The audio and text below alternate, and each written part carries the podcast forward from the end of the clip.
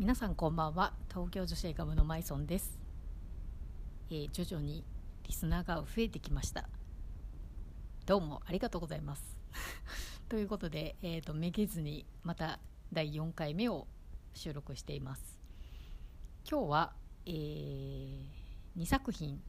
ですね。RBG 最強の85歳という映画と「えー、Believe 未来への大逆転」という映画から、えーお話ししたいと思います、えー、とこちらはですね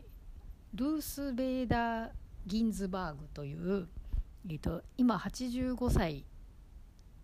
で、えー、とまだアメリカ最高裁判事として活躍されている実在の女性についての映画なんですけど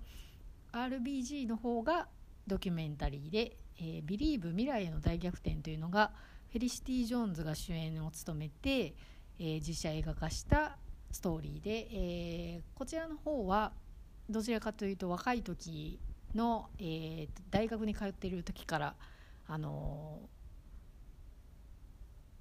その直後というか、えー彼女が放送会に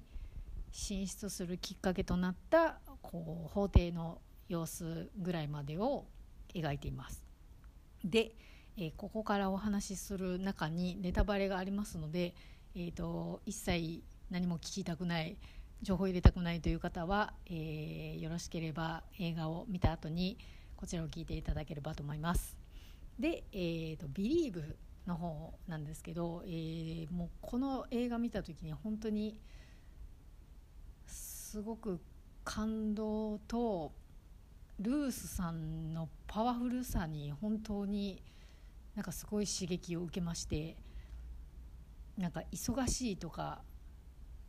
疲れるとかそういうのもう言ってられないなっていうかこういうことができる人が実際にいるんだなって思ってすごくこう勇気をもらえました。というのがですねあの彼女は大学に通いながら1歳ぐらいのもうあの子供さんお子さんを育てててで旦那さんが一つ上で同じハーバードなんですけど旦那さんも途中であの病気になってあの大学休んでこう家であの寝てるんですけど旦那さんの介護もして子育てもして旦那さんの代わりに旦那さんの分まで勉強をやってというかあの旦那さんに家にいる旦那さんに伝えてできるようにこうノートを借りてきてそれを代わりにこう、まあ、手伝ったりしてるんですけどなんか本当にど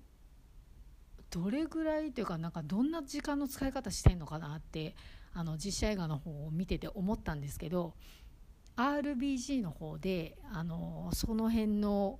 もっとこう裏の具体的な背景を描いてましてなんか当時彼女は睡眠時間2時間って言ってました。でちょっと2時間の睡眠時間を真似するっていうのはできないんですけどでもうんなんかあの85歳にしてまだ結構こう家に帰っても夜中まで仕事して朝4時ぐらいまで仕事してもう次の朝9時には法廷に立ってるみたいなことを家族がおっしゃってたんですけどなんか年齢とか言い訳にしちゃいけないなっていうのともう忙しさとかなんかそういうのってただの言い訳だなってちょっと思ってしまいました。なかなかまあそのまま真似するのは難しいんですけどでもねできてるやってらっしゃる方がいるって思うとちょっと勇気づけられるなと思います。あと RBG を見て刺激を受けたのがあのルースさんが筋トレをしててあの80代の筋トレには思えないぐらい結構しっかりしてましてトレーナーがついてやってるんですけどなんかね体も鍛えなきゃってすごく思いました。なのでなんか何歳まで働けるんだろうとかすごい考えちゃうと思うんですけど皆さんもそうだと思うんですけど頭も体もなんかやっぱり使い続ける使い続けて鍛え続けると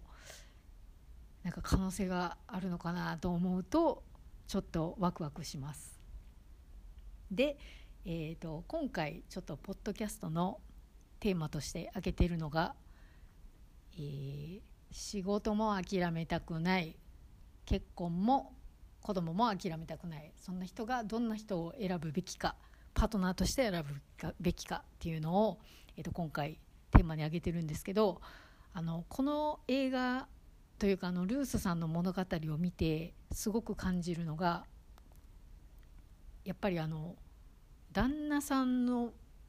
マーティンさんの、まあ、功績もすごいというかあの彼はこの1950年代の男性には珍しいタイプであの全然男尊女卑ではなくあの本当にルースさんのあの才能をこう早い段階からあのちゃんと見抜いて彼女を支えるしで彼女の性格とかもすごい分かってるのであの彼女が一番幸せなようになんかサポートするそのなんか姿勢というかあのなんか男が女引っ張るっていうこうなんか押し付けがましい感じじゃなくてちゃんとこう彼女の思いとかなんかそういうのを分かった上で彼女がこう一番活躍できるようにあのさりげなくというかこう後ろから支えてるみたいな感じが本当すごいなと思いましてあのルースさんもマーティさんも本当に素敵なんですけどやっぱりなんかこの多分この2人が出会ってなかったらこうなってないんだろうなっていうのをすごく感じました。だからルースさん自体が本当にスーパーウーマンでもうめちゃめちゃリスペクトあのしちゃう方なんですけど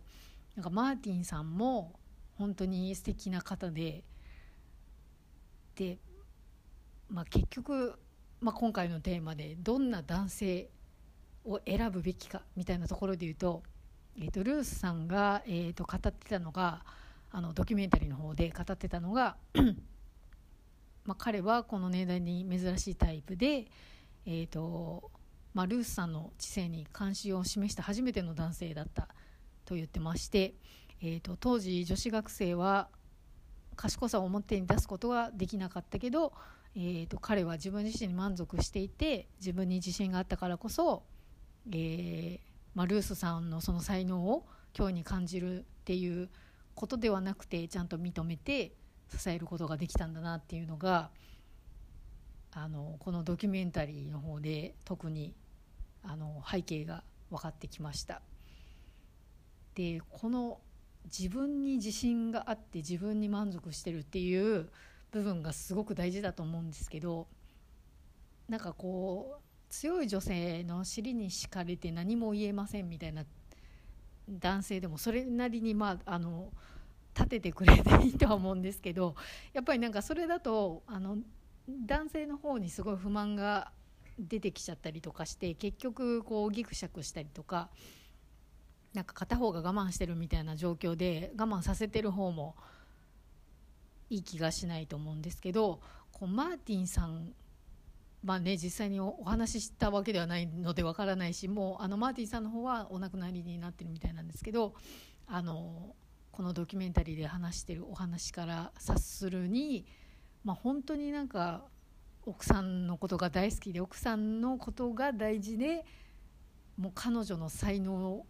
に惚れ込んでもう喜んで支えてるみたいな感じなんですよね。であのマーティンさん自身もあの優秀な弁護士として活躍されてたみたいでであの妻の活躍できるフィールドをこう旦那さんなりにいろいろサポートして考えてで結局あの最高裁判事に指名された時もあの旦那さんがすごいこういろんな人にプッシュして回ったっていう話を言ってました。なので結構ね女性だとあの何か諦めなきゃいけないとかそういうのも出てくると思いますしあのルースさん自身もあの旦那さんのお仕事が決まって離れて暮らすかあの自分がまだ大学ハーバードに通ってるんでどうするかみたいな時にあの大学を変えて旦那さんについていったりとかあのもちろん旦那さんの方に合わせるということもしてましてだからまあお互いの協力と理解と、まあ、それぞれできる範囲でこう協力しし合ってるっていうところがなんかすごい本当に2人とも素敵だなと思いました。でまあこういう相手に幸い巡り会えたら会えつつ自分もすごく努力したら、えー、やりたいことをいろいろ諦めないでできるんじゃないかなとすごく勇気と希望をもらった作品でしたので、えー、ぜひ東京女子映画部の皆さんにも見てほしいと思います。では、えー、今日も10分ぐらいでちょっと11分になりましたが、えー、この辺で終わらせていただきたいと思います、えー、よかったらまた聞いてください。では今回もありがとうございました。